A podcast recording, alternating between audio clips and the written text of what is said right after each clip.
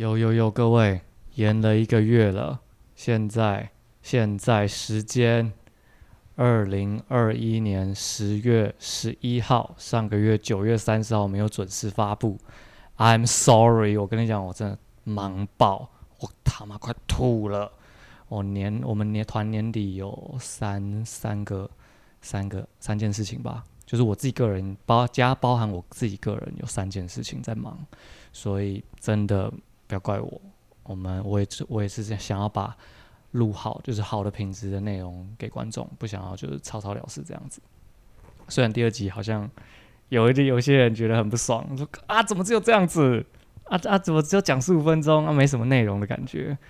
好了，反正第二集其实也就是因为，呃，讲了那时候其实还蛮蛮赶着录的，就是发后来发现时间不够，所以这一就是第三集我们才延后了一个月准备这样子。好，那我们今天就要邀请那个一直在靠腰说赶第二集本来冲阿伟的发条小屋，我们的。吴正英，有有有，我是 A K A Contest That Force 南部痴情小王子无所不在的吴正英。哇哇哇哇哇！哎，跟你讲，哪哪里无所不在？无所谓。不行，不听了。好，那你你你听完第二集，你的感觉是什么嘛？就是今天作为一个一般听众，你这样听下来。嗯，我觉得是有一点 bullshit 的哦。从这个 bullshit 当中，我可以提出几个作为观众角度的一些问题啊。好，好，第一个问题就是第二集讲到的法国的学运这件事情。嗯，那请问这件事情跟我们台湾的马戏发展，它有什么样的关联呢？哎呦，这个问题有点犀利，是这样子的。好，嗯。谈到六八学运，它其实是法国一个很重要的一个抗争行动。上一集我们都有讲过，那其实不止影响到马戏而已，主要是影响艺术整个生态。这个行动其实也间接推动了传统马戏的转型，将动物移除，转移为人为主的演出形式。那法国的马戏其实也就开始在思考着艺术跟社会的关系是什么，才演变至今现在所谓的当代马戏。那如果想要了解六八学院的话，哎，把麻烦你手机自己拿出来自己 Google，就不多赘述了。OK，那你会觉得，嗯，啊，那是法国的事情，跟跟台湾有什么关系？那自己站在我自己的立场来看，我认为非常有关了。呃，你听过亚维农艺术节吧？有，没错。文化部在二零零六年的时候，其实就开始补助艺文团体到法国的亚维农艺术节进行演出哦。那其实是一直到二零零八年，马戏里面有一位名人叫做陈星河，他跟着一个剧团的演出来到了亚维农艺术节，然后他之后就在那里看到了一个发现了一个马戏的新大陆。嗯，这你有去过亚维农艺术节吗？没有哎，啊，你没有去过，但是我有看过一些亚维农那里演出的一些片段。哦，你说在网络上的影片？对对对，我是要看他们的影片。我们那个是因为星河在那边看到那个现场的演出，才发现原来亚维农有一区专门在做帐，专门在做马戏的帐篷区。然后在当时候，其实呃，零八年，其实我们对于马戏的想象其实不多，就是不像现在。我们当时候对于马戏的想象，应该还是比较停留在太阳马戏团啊。或者是穿着缤纷色彩的以技术为主的一些马戏，对对对对对，没错。然后一直到二零一三年，就是在五年之后，Foca 的呃演出来到了亚维农艺术节，在那个时候，有慢慢的越来越多马戏表演者知道，哦，国外的马戏好像不是我们所想象的一直在展现技术而已哦，他们已经推到下一个层次去了。那是哪一个层次？他们不展现技术，那他们是他们是做什么样？来，你听我娓娓道来，你先不要急。好，二零一五年这一年，你进戏剧学院了没有？二零一五哦，我进了。哦，您进去了嘛？那个时候我们已经毕业了。然后在那一年，我们很多的，包括我自己，还有很多的学弟学妹们，也一起来到法国亚维农艺术节取经。当时候他们是跟着张望老师。一起到法国亚维农，那我自己是跟着星河他们去了，后来就看到了法国那边的马戏真的是，我看完那边的节目，真的是吓到一个快要岔流的状态。岔流？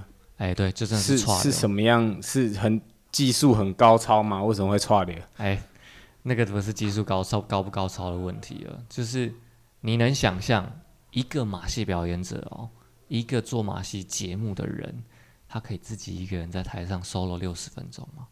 六十分钟？哎，不是六十秒，这样子不会睡着，观众不会睡着吗？哎，观众是不会睡着，观众还觉得哇靠！我自己作为观众，我当时候看，对我来讲，那个最冲击我，会最让我闪到，就是会会想要下流的那种状态，是我不会觉得他很无聊，哎，因为我觉得在那里，他除了透过艺术，嗯嗯，应该说技术的展现之外，他还有。它还有一些让我意想不到的，嗯，编排呈现方式，对对对对，呈现方式就是展现方式。它不是一直在六十分钟一直在靠技术，它可能有一些没有声音的桥段，或是突然讲了很多法文在台上讲话，那个时候对我们来说都是一个很大的冲击。因为我听龙博他讲法文的时候，那个那个不是不是听不听得懂的问题，是我们在台湾做马戏表演。哪有人在讲话？哦，他就是他打破以往我们对于马戏表演的一些刻板印象。对对对对对对，所以所以在那个时候，他说的那些话虽然我听不懂，可是他在透过这样子的结合，嗯，应该说他那个当下的情绪会让你觉得，呃，就就那个氛围会让你想尿尿，是这样吗？不是，哎呦，我真的觉得我推荐大家真的去看一看，自己去看才了解。对对对，那个那个会让你觉得哇，惊惊艳的东西到底是什么？谢经验，对，不是谢，不是。好了，OK，我们回来，我回到马戏，呃，回到台湾之后，其实我们在看完之后，因为那一年二零一五年，我们开始有一些从事马戏的弟弟妹妹们，也就在想，哇，我们怎么样做到？像他们这样子令人惊艳的一种演出的形式，不一样的马戏表演，对，不一样的马戏表演。在我毕业以前呢，其实大家都在追求五分钟的那种精彩 solo。你自己想想嘛，你当时候在学校，大家都在做什么？solo，对吗？哪有什么人在想什么编排节目？有啦，什么个展或是主展，可是那些主展了不起，也就是五到十分钟一个段落，对不对？对啊。还还是有团体的啦，还是有团体，只是就不是以一整个六十分钟为同一个主题的形式来做演出，通常都是段落段落这样子去对，就连我们做毕业制作，其实也都是这样子。那二零一六年，台湾发生了一件事情，马戏界，你知道什么大事吗？马戏界什么大事？该不会是？魏武营的 马戏平台吧，哎，你都知道了，就直接讲就好了。魏武营没错，就是魏武营的马戏平台。那就是从那一年开始，我觉得接下来这些学弟学妹们就开启了一些大家对于当代马戏的一些想象。因为星河在那一年，星河那一年是协助策展，那他找来了法国我们当时候看到的那些神人跟怪物，他们来到台湾进行一个演出。给我们台湾人一些洗礼，哎，那个洗礼太洗了，太太太彻底了吧？对啊，那隔几年之后，其实后来魏伟每年都持续的在做马戏平台，一直到去年北艺中心也出现马戏棚，在培育马戏的创作者。嗯，还有一个最经典的例子啊，就是你看台湾马戏表演者现在有多少人去国外念马戏学校？哦，其实蛮多的，就陆陆续续我。知道的有一些人，他们其实都开始有往法国那边去跑了。对啊，就像我们两个团员嘛，一个嘉宏嘛，然后阿高阿高，那这两个他们都分别考上了比利时马戏学校跟利度马戏学校。虽然阿高他考上利度学利度之后，就先暂时离开团队了。嗯，那我觉得他也要专心学习，因为他有想要在那边至少待十年以上。我蛮期待。他回来，他回来之后，台湾马戏说不定他可能也会变一个怪物。哎，不行，我们也要变怪物。我们在台湾也要变怪物。对，好，所以种种以上种种的观点这样分析下来，这么多例子下来，其实你就可以看到，嗯，你说法国六八学院难道没有影响到台湾吗？嗯，我们光是去那边看演出，跟从把那边的观点带回到到台湾，我觉得都是一种影响了。那至于未来会怎么涨，其实就是我们接下来所期待的事情。嗯，那给过吗，老师？我给过。这个以上的这些事情听完，我真的是深深反省了自己啊。好，那我回家再反省。我先问一下第二题，第二题，第二题，来，你问。马戏为什么一定要朝艺术性的创作前进呢？娱乐不好吗？我就不能只丢丢三个球吗？我展现我技术这样子，这样不可吗？可可脆片还是可可的。可可巧克力，对，可可巧克力。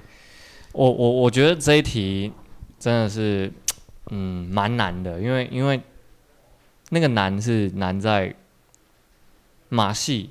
我们讲先不要讲马戏啦，杂技从第一二集我们就一直在讲的讨生活，嗯，的这个观点来看，其实他已经往娱乐，就是他慢慢的一直朝娱乐前进，娱乐了，对，所以。所以你说他为什么一定要朝艺术性前进？其实不一定，但是我们有没有机会看到更多种的可能？对我来说，呃，一定也会有些人是会想要做创作的，并不是说所有人一毕业之后，哎，就一直疯狂的在接 case，就总会有几个人对创作是有憧憬的吧？几个不怕没钱的人，对吧？几个不怕饿死，不怕饿死的，我们来做创作。然后一起一起死在街头，死一起跑 Uber，所以所以所以，我我会觉得说，嗯，就会需要有这些先驱跟不怕死的人出来，去翻转一下这个已经僵化的文化文化嘛。对，因为因为我们其实表演艺术圈为什么没有呃马戏的补助项目，就是因为它它一直被放在娱乐太久了，所以。它很难成为独立的一个艺术的领域或项目，所以我觉得我们应该这一辈要做的事情是让马戏成为一个一种一种文化的项目之一。嗯，对，它它它不要再只是联想到哦，就是娱乐，它应该要有更呃，应该说更全面的诠释方式，对，更全面的发展，对。那为什么一定要朝艺术创作前进？这样你知道了吧？嗯，我觉得没有一定要啦，但是我觉得这件事情就只是让这个马戏这个类别，它不会只单一是娱乐这个这件事情，它可能有不一样的连接，可能跟社会大众会有连接。嗯，对，它可以是一个更全面的发展。没错，所以这这个没有所谓的标准答案，没有好不好。就是全看你自己，想怎么样选择。没错，就像有人喜欢吃面，也有人喜欢吃饭。你喜欢吃什么？你自己选。我喜欢吃麦当劳。OK，我不知道怎么接。好，那我们接着问我们的第三个问题哈。第三个问题，好，你还有第三个问题啊？有啊，我是 Question Boy。好，Question Boy，请问，就是承接第二期你讲到的电视圈的崛起。嗯，那马戏他为什么没有想说要转战电视圈呢？哦，你说呃，民国六十年之后开始电视老三台那个时候崛起，呃，我会觉得说马戏他没有走向电视圈的原因，有一部分是因为马戏其实通常都是陪衬的，你有没有发现很多舞蹈啊，或是歌星啊，那些几乎所有的串场都是在后面。你看像舞蹈。他也没有转上电视圈啊，转上电视圈的是什么？真的在电视圈发发光发热的是什么？综艺、戏剧啦，歌星啦。戏剧包含了综艺。对，你硬要综艺，硬要接一个，好，硬要好，反正就是戏剧演员或是歌星，他其实是会比较容易出现在电视圈上面的。那是因为什么？其实就是他的多变性高。那不要说马戏多变性不高，但是他他一个技术就要练很久，所以你要他怎么样多变？所以真的很困难。然后虽然说马戏有它一定的吸睛的程度，可是不管怎样都敌不过每天都可以出现在电视上面，都可以呃丢出不一样新话题或者新的视觉的。还是是马戏表演者长得不够帅，因为如果你像王阳明，哇，他会丢七个圈，还不红吗？哎，对吧？有没有这个可能？这个这个说起来也是蛮有道理的，可是不公平啊！其实我也蛮帅的啊，但是没有王阳明帅啊，对吧？如果是王阳明丢七个圈哦，那我一定不会看圈，我就一直我就一直看他的脸，看他身材，这样不行啦，这样是一种启示吗？是啊，不然你叫吕天佑出来丢圈，谁要看他？哦，也是啦，对啊，好啦，这题。嗯，你就可以理解为什么电视圈，我马戏为什么没有转在电视圈吧？没有办法独挑大梁。对啦，真的没办法，就是他就是你你好啦，就算吕天佑长得跟王阳明一样帅好了，然后他丢七个圈，你每天都要看他丢七个圈吗？哦，他还是要有一点变化嘛。对啊，太无聊了吧？好，可以理解，可以理解哦。那这三题都结束了。还应该没问题了吧？没有。好，那我们就来讲民国六零到七零年代了，就是我们今天的主题了。OK。哎，我们录了快要二十分钟了。那要继续录吗？还是我们就期待我们的第四集？还没啊，不行啊！我觉得这这这集我们就 free 讲，反正今天都有特别来宾了，我们都请到 AK 南部刺青小王子了。OK。那我们就继续讲下去。好，民国六十到七零年，我我觉得，嗯，承接第三题跟第二题好了啦，就是马戏为什么没有朝艺术进前进？娱乐不好吗？那马戏为什么没有转成电视圈？我们就先来看看六零到七零年代的背景是什么哈。好，这样子好了，我先问你，你对于民国六零到七零年代的想象是什么？嗯，我觉得那个时候应该是农业蓬蓬勃发展的一个阶段。哎，你怎么知道农业蓬勃发展？啊，你有念书吗？我感觉啦，还是你偷看？我的历史以前是蛮好的。哦，那你多说。我不知道有没有讲错，但我没有记错的话，那个时候应该是农业蓬勃发展的一个阶段，然后大家都是想要赚钱，大概狼东西拼命三郎。其实这个形象也没有错啦，打给狼东西拼命三郎。嗯，因为其实上一集也有提到说，美元它在民国五四年后终止，台湾的经济却没有因此走下坡，反而逆风高飞，高飞到一个不行，他直接开 turbo，直接就冲就冲上去。冲伊跟大怒神赶快。哎，对，那个大怒神是什么？你知道吗？是什么？是十大建设啊。是十大建设，我跟你讲，那时候十大建设一把中正机那个桃园中正机场盖好之后，就有更多的人来到台湾，那你就可以发现歌厅秀、夜总会、酒店，在那个六零到七零年代一间一间的开，当时候酒店跟夜总会没有没有人不是在比豪华的，没有人不是在比嘻花的，当时候。有些酒店就有那种旋转的舞台哦，还有那种从天空降下来那种梯子，六块。啊，太高级了吧！你说小巨蛋那种等级的？对对对对对对对，在酒店跟歌厅秀里面都可以看到。哦，那很豪华哎。所以啊，那里面最缺的就是表演节目嘛，然后跟一些跳舞的人。我我觉得这个也是在当时候。他们既杂技既可以赚钱，又可以发挥的一个很大的舞台。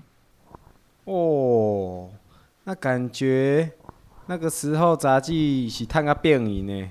哎，我跟你讲，他们就真的是赚翻天了。但我自己觉得，这也是杂技开始逐渐走下坡的原因。啊？他不是才刚起步，怎么又走下坡了？哎。那个下坡其实并不是说它的经济走下坡，经济绝对是一直成长，大家钱越好越来越好赚。我说的下坡是比较是形式上面的走下坡，就是表演艺术呈现的方式。以前还记不记得在戏院的时候，他们可以演到一两个小时，一个团队演到一两个小时。那转入到夜总会的形式出现之后，他没有让你演那么久啊，在特技里面，他只需要演出十分钟，五到最多就五到十分钟的一个一个 solo，他没有要你们很长的节目，他只是要一个呃节目跟节目中间的一个串场表演而已。所以，这这就为什么我会觉得他是开始走下坡的原因。从形式上来说，它算是一个下坡。没错，没错。而且刚刚我们就有提到说，法国人家的马戏一个小时可以演五六十分钟。那早期的，是不是就蛮有机会接近又有语言的戏剧表演，或穿插一些马戏的演出？嗯，那我我自己觉得，就是因为真的是因为经济的关系，连带影响到，嗯，杂技走向。我觉得他可能也是因那个时候，像你刚刚讲的，就是市场的需求可能不需要他演到那么长。没错，所以演变成说大家都是。五到十分钟，五到十分钟这样子在演。就我们毕业，你想想看嘛，我们毕业每个人都要有什么？要一个 solo。对啊，啊那个 solo 要拿来干嘛？嗯，给大家看。拿去接 case 啊，没不是，那虽然是给大家看，但是讲难听一点就是拿去接 case 啊。嗯。不然你练那要干嘛？真的就是觉得自己爽而已吗？我我觉得那个 solo 它可能是学习想要培养，就是每一个人个人演出的一个能力。是，不然都只是团体团体。如果毕业了，每个人毕业了鸟兽散，那大家不是就饿死了？大家都没有 solo 的能力。那你现在是不是快饿死了？嗯，还可以啦，勉勉强强。那你几点要开始跑 Uber？我可能等一下这个录完，因为今天下雨，应该蛮好跑的。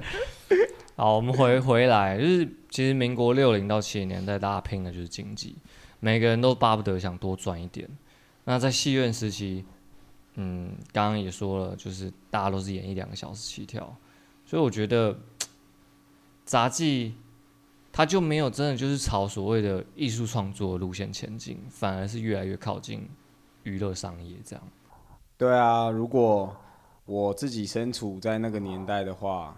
我应该也会想着要赚钱，好像也是其实我自己也很难保证，我自己在那个年代会想要做什么艺术创作。嗯，而且再加上六十到七十年代那个时间，那个时间其实也还在戒严，本来就会很难有什么样的思想去驱使杂技走向什么艺术创作。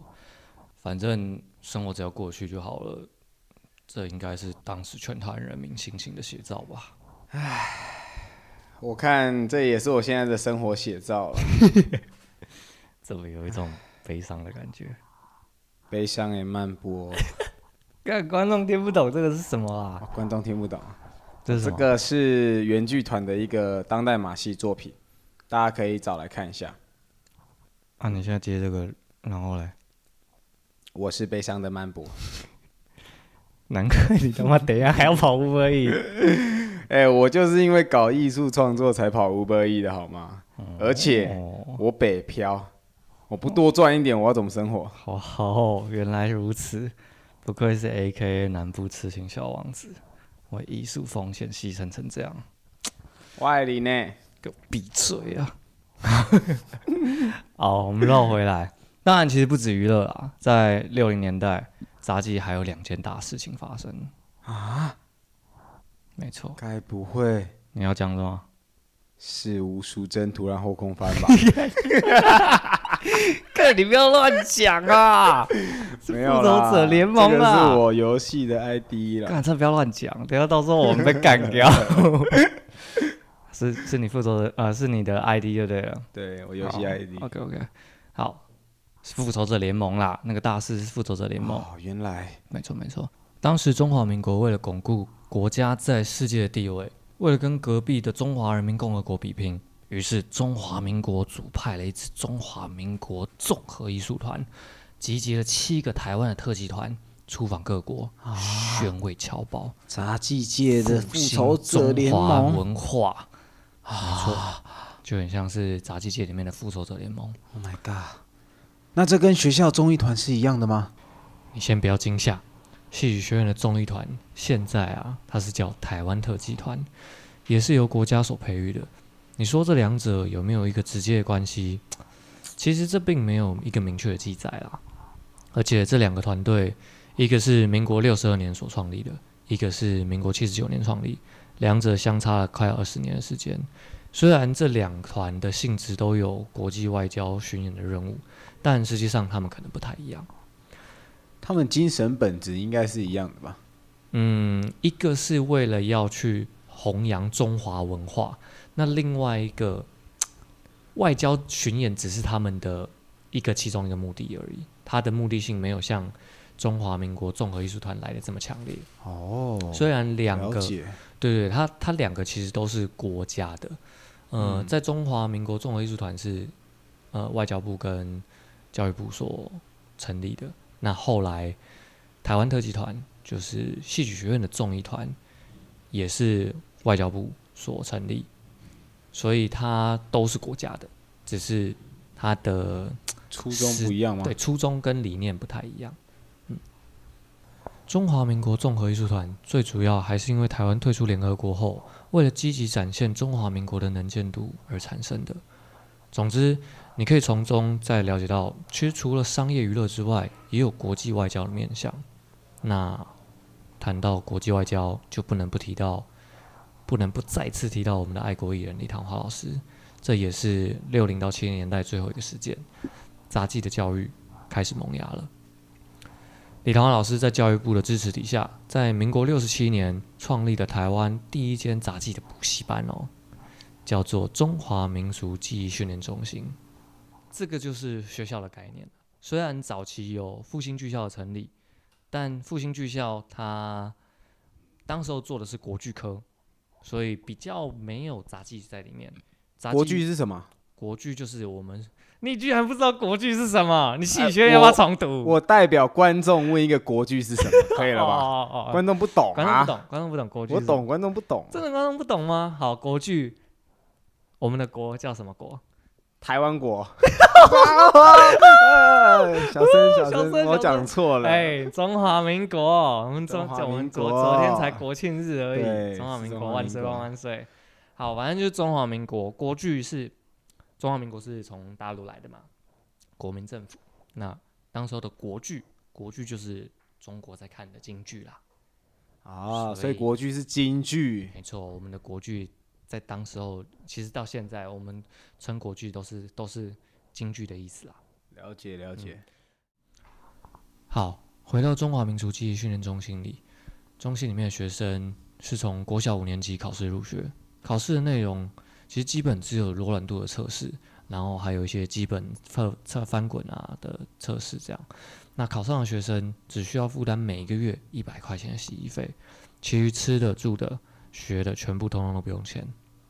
唯一只有一个条件，就是在学习六年毕业之后，就得留在中心服务两年当助教，又或是代表中心出国巡演啊等等的。而训练中心的据点就是在现在的民生社区那边。当时学生的数量最高有达到一百二十几位。训练中心最重要的目的就是要去传承所谓的传统杂技，而李同华老师热衷于宣扬民俗技艺的精神。也自然而然就是这个中心的宗旨。那这里其实还是看不太出来杂技跟艺术创作的关联。讲了这么多，嗯，杂技在民国六十到七十年，也就如你刚刚第二题的提问，它确实朝向了娱乐发展。那在当时也因为李唐华之名，让杂技走入了全盛的时期。嗯，我觉得这样子听下来啦，前面这样听下来。可能是因为前面的一些种种原因，也导致了台湾杂技它奠定了自己娱乐性的这条路前进。没错，没错。